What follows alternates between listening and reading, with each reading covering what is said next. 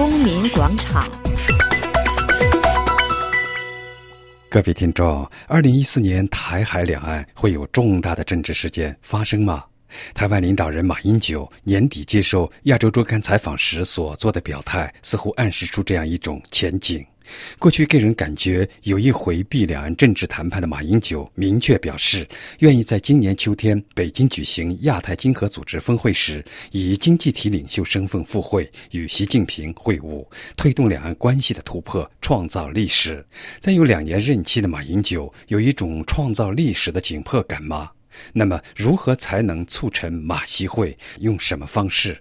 台大教授、两岸统合学会会长张亚中对此有独特的解读。就马英九为什么打破惯例，主动提出马习会，张亚中是这样看的。我想，当然是有几个可能潜在的因素啊。第一个就是马英九现在的整个声望，他其实不是非常的高啊。如果我们讲一句话叫 “nothing to lose” 的话，他其实已经没有什么好再顾及很多事情了。第二个这事情就是说，他想在他任内快结束以前啊，能够创造一个马习会或者习马会，嗯，也为他自己留下一个很好的一个历史的记录，也为两岸关系开采一个新的一个可能性哈。那第三个的话，我想。马英九他当然认为说这个 APEC 它本身是一个国际的场合，所以在这样子一个国际场合见面的话呢，他在台湾也比较不容易失分。嗯，这是马英九他一个。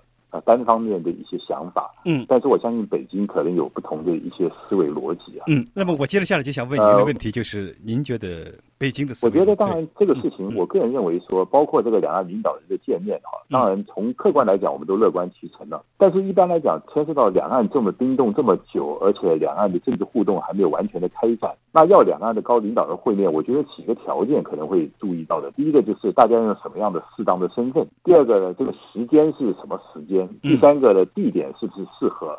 第四个可能也是蛮重要的，就是说我们这个见面到底要谈什么？嗯，我们可不可能见面建立一个彼此重要的一个共识？哈，如果说我们今天见了面只是握握手寒寒暄，或者说见面还是一个各自表述，那这样子的话呢，那北京就会思考说，我有没有必要跟你见面？好像见面本身的意义现在好像就被认为很大，好像是。但是本身的意义是很大，但是本身的意义如果说凸显了其他的意义，那这个本身的意义它就会受到打折了嘛。哦，比如说北京，我相信从来没有反对过习近平跟马英九见面，嗯，但是北京会希望说第一次见面呢，可能不要在这个国际的场合哈。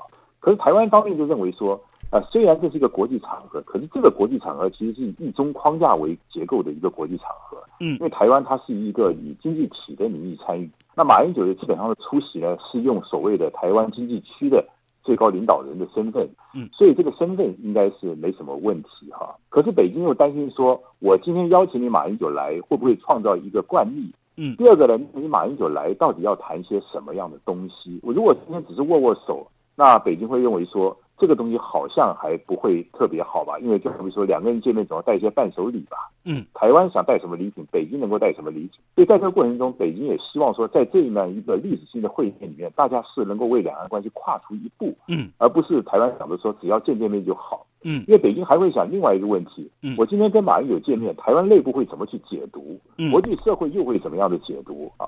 所以在这个过程中，大家事前有没有做好万全的准备？当然，我们也很好奇，说马英九今天为什么这么主动的提出这个要求？我刚刚已经分析了三点的很重要的原因哈。但是也可以感觉起来，就是这个事情做的也是不够的精确，跟不够的严谨。因为这么一个重要的事情，可能并不会透过这亚洲周刊来上话的方式，嗯，来表达，嗯，而是如果真正要见面的时候呢，应该透过双方面的代表，嗯，要说海基海协会了，我相信每个人都会有一些密使，嗯，或者私人的朋友，呃，充分的交换意见，嗯，才让这个事情能够水到渠成。那这么快的用一种整个媒体的诉求的方式来表达个人的意愿了，其实在整个政治上的操作上是比较罕见的。那换句话也让别人怀疑说，那你这样子的政治操作，其实背后呢，你是不是真的想见面，还是还是放一炮一些考虑？嗯，再放一炮，哎，那相连一军。就是说，这个台湾强调这个国际场合，所以提出这个 APEC。北京呢，刚才您的分析就是说，北京不愿意在这种国际场合，害怕开了一个先例。那么，如果按照北京的思路去考虑的话，如果习近平愿意见马英九的话，那么身份的问题怎么办？如果不是在国际场合，在所谓的一种现在身份的问题，我觉得都很简单。现在是马英九的问题，比如说大家用习先生跟马先生，大家愿不愿意？哦，或者呃，习总书记跟马主席，党内的称号愿意？嗯嗯。然后第三种就是说，马英九他自己会不会很在乎说今天出去，民进党会不会对他批评？你为什么降格以求？嗯啊，你凭什么用马主席的身份去？嗯所以在台湾这边哈、就是我们常常讲一件事情，你要他成，其实很多理由都可以把它讲得出来；你要他不成，嗯也可以找很多的理由。所以我觉得，假如马英九真的他愿意建这个会的话，他其实就是我用马先生，你用习先生嘛，这有什么不可以的呢？嗯但是马英九现在比较希望在国际场合，嗯。那但是北京希望说，第一次最好不要在国际场，希望能够在比如在香港嗯。或者澳门，正而是我们在夏威夷两个在国际场，只要是两个人私下在旅馆里面碰面都可以，但就是不要在国际的场合，因为北京也担心说，我让你参加 APEC 以后，你跑去跟安倍晋三握手怎么办？你跑去跟美国奥巴马握手，对对，那这整个在国际间造成什么印象？所以我觉得到了最后一点，就是说，基本上大家还是没有基本的互信，彼此对于这个马习会其实是还没有做好准备。因为就是说，大家如果对对方的基本的立场都非常清楚的了解，比如大家都有一个相当程度的共识，嗯那这样子的话，大家见面可能是水到渠成。所以我个人的看法就是说，认为两岸领导人的确是为两岸关系发展可以跨进了一大步，但是我们也必须务实来分析。每个人在这个问题上都害怕踏错一步被人充分的利用，也就是两岸在这个问题上的时候，其实还是没有高度的互信，所以那这个事情变得不是那么容易了。那马英九最大的顾忌是不是还是来源于民进党，来源于台湾内部的政治斗争？没有错，我觉得马英九最大的顾忌在于两个方面：第一，他自己缺少自信，他担心这样子会被别人骂；他第二个最缺少的地方就是，其实他没有一套完整的两岸关系论述，就是讲难听点，这个知识的这个层面上可能并不够完整。因为就是你在这个问题上，假如像我张亚中，如果说我们今天讲说，我所主张一中三线两岸统合，我认为两岸的主权是相互重叠的，两岸的治权是分治的。那我觉得当你用这个情况，那我们用治权的领导人跟治权的领导人见面，但是我们都承认我们两岸主权是不分裂的。我相信只要北京如果要到马英九愿意说两岸的主权是不分裂的话，我觉得北京就愿意见嘛。就是可是马英九现在的主张是说，我们主权是互不承认的。马英九主张说一个中国就是中华民国。那你马英九在国内主张一个中华就是中华民国，那习近平请问一下怎么跟你见面？所以这就变成说，其实你的一个论述，嗯你的论述就约束你自己的行为。像我刚刚讲说，如果说我们今天接受两岸的主权都是相互包括对方的，就说嗯整个中国的主权是不可以分裂的。好，那我们现在是两岸分治，那我们现在分治的领导人见面，这有什么困难？可是问题，台湾现在这个没有达到这一一个政治气氛，没达到这一步，马英九没有办法跃出这一步。那你没办法跃出这一步，北京怎么敢接受你？那那么台湾的媒体会炒作成什么样的？国际会怎么看这个东西？嗯嗯嗯，就不要到了北京什么都没得到，就只得到了一个马习会。那问题是习近平还有八年九年的执政呢，你马英九只有一年的两年的执政呢，习近平为什么跟你玩这个游戏？习近平为什么不把这个历史机遇留给下一个领导人，而留给你要离开的马英九？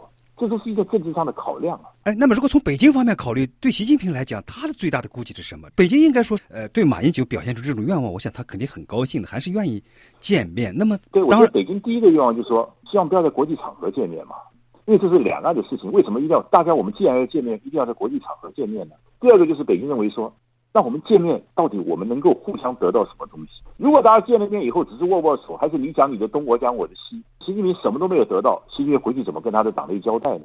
那你认为说这个握了手到底为两岸关系迈进一大步，还是握了手是增加个人内政的麻烦呢？那就我们假设，也就是他们两个见面以后，在您看来，应该在内容上，应该实质上应该达到个什么？就起码这个底线是什么？具有意义的东西是什么？比如说一个中国的原则，这一个中国到底是什么？比如讲，一个中国到底是中华民国还是中华人民共和国？如果马英九说一个中国是中华民国，嗯那对不起，你对习近平能握这个手吗？那你说一一个中国是中华人民共和国，习近平能握这个手吗？嗯那都不能握这个手嘛。但是大家不谈一个中国，那见面是干什么呢？最核心的领导人的见面了，你这个主权都不敢碰，那见这面不是白见吗？那所以说我的很简单，我的很早就主张说，两岸其实就是一个主权跟一个治权的问题。两岸的主权现在的宣誓 sovereignty claim 都包括对方，主权就是一个财产权的概念。长江黄河也是我的，阿里山玉山也是你的，故宫博物院东西是我们两个共有的。但是对不起，台北的故宫我台北管，北京的故宫你北京管，治权是各阿里。山玉山我来管，长江黄河你来管。嗯但是这个财产是大家的。换句话说，两岸的主权是不可以分裂的，但是两岸的治权是分治的。觉得假如我用这个角度跟习近平见面，假如我台湾，我说我们两个见面的时候，我们可以共同宣誓，中国的主权是两岸全体人民的，嗯是我们两个不可以分裂它的。但是我们两个呢，各个用个人地区领导人身份见面，嗯你是大陆的最高领导人，我是台湾地区领导人见面，嗯嗯，我觉得这是跟你见面，而我是马英九就提出这个条件，哎，这就是提条件啊。习近平能不能做到这一点？这样这样是大家处于一种平起平坐的了。你那你习近平就要问嘛？假如我是习近平，就要问说，人家这个讲的有没有道理？人家是不是随便无地放矢？这马上习近平要面临这个问题啊。那我觉得我们两岸中国人在一起，我觉得就一个东西可以做到的，跟外国人不一样，就是我们讲道理嘛。我觉得两岸就是要讲道理嘛，因为讲权力就没意义嘛，对吧？嗯，就是我们都是一家人，兄弟们难道不能见面吗？那兄弟还在乎什么名称呢？名称是一个法相嘛，那个名称什么叫？我们叫朋友还是叫小名叫什么东西呢？关键在于说你背后所代表的意义是什么东西，这才比较重要。我是用什么身份跟你见面？我是用国家跟国家领导人身份见面，还是我是用党的主席跟党主席见面，还是我们就用一家人的身份见面？我的看法就用一家人身份见面嘛，这有什么难的呢？那就是马英九和习近平都需要跨出这一步，是不是？我觉得都要跨出这一步，但是今天两个人都不敢跨出这一步。马英九在台湾不敢跨出，北京认为说你台湾先跨出这一步，我才敢跨。我的主张就是说，像你看我主张的一中三线两岸国，它既跟国民党不一样，又跟民进党不一样，也跟共产党不一样。我认为我是超越他们的嘛。一中两岸的核心在主权问题，一中三线嘛。对，一中三线。两岸的核心就我我举个例子啊，主权，主权在北京讲法只有一个主权，主权就在中华人民共和国，嗯，对不对？那马英九讲一个主权，主权是中华民国，但是马英九比较弱一点。马英九说我们互不承认主权，好不好？那民进党说我们有两个主权，你是你，我是我，你是不是三种讲法了？那我主张第四种讲法，两岸共有这个主权嘛，主权是大家的嘛，主权是属于整个中国的，不是属于哪一个中国的。整个中国就是台湾加上大陆就是整个中国，主权是我们大家的，大家共有共享啊。所以说，因为主权属于大家的，所以谁也不可以搞分裂，谁也不可以搞台独、搞陆独。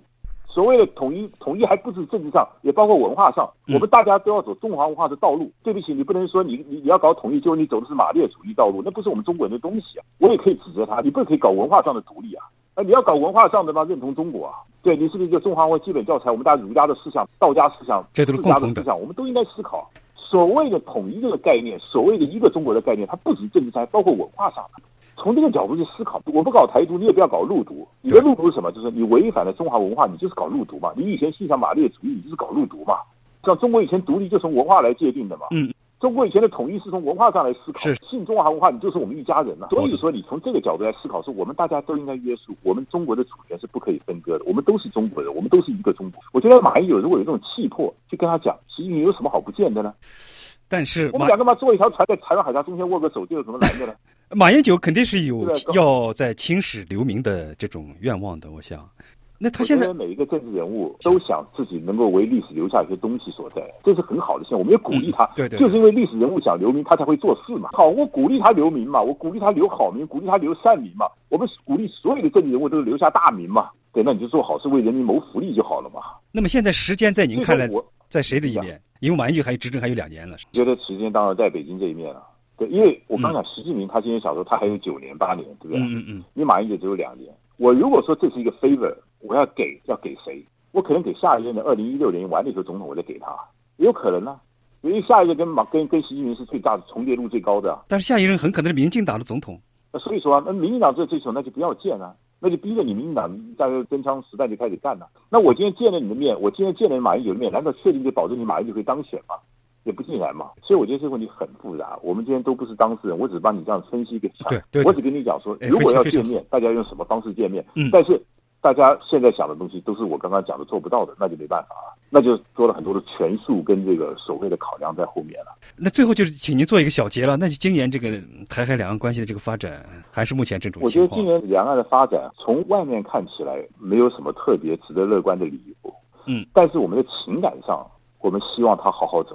啊，理性上，我们认为说，其实这一年充满着非常多的挑战，包括你看台湾所面临的东海的问题、美国的问题，整个国际环境不会好。国际不会好，台湾就被迫不断的要选边站，到底美国这边还是日本这边还是中国大这边，整个它是压抑。然后台湾这一年呢又有选举，所以整个这个气氛对两岸关系来讲，今年是不会好到哪边去。但是这是一个理性上的分析，但是在感性上，我们没有悲观的理由，我们希望它好好走。马英九在接受《亚洲周刊》采访时还表示，习近平上台后，在两岸政策上更有紧迫感，希望尽快展开政治谈判。到底习马会或者马习会能否成型，只有看台海形势的进一步发展了。各位听众，您刚刚听到的是《公民广场》，台大教授张亚中解读马英九与习近平能否相会，以什么方式相会。本次节目由安德烈主持，谢谢收听。